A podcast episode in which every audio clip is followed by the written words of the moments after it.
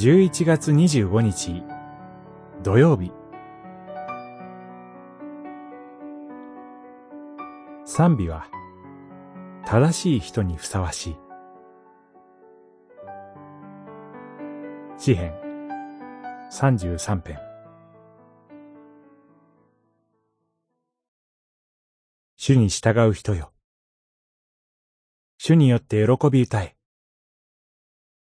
主を賛美することは、正しい人にふさわしい。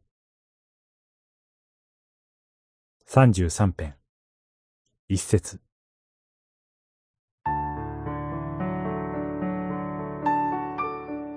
神を賛美する喜びから始まる詩篇です。神への礼拝において、賛美は大切な要素の一つです。ただ、歌うことが苦手な方もいらっしゃいます。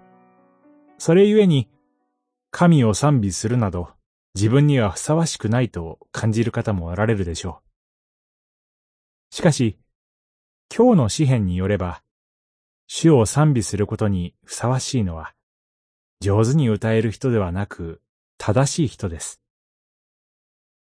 では、正しい人とはどのような人でしょうか？四節には、主の御言葉は正しく、見業はすべて真実とあります。それゆえ、正しさは、御言葉と見業に深く結びついています。主は御言葉によって世界を創造されました。また、御言葉によって世界を治めておられます。正しく世界を作られ、正しく世界を治めておられる主は、主を恐れる人、主の慈しみを待ち望む人に、恩命を注いでくださいます。このようにして示されている主の正しい御言葉と正しい見業を、歌い手は待ち望んでいます。なぜなら、自らのうちに正しさがなく、自らの力で立つことができないからです。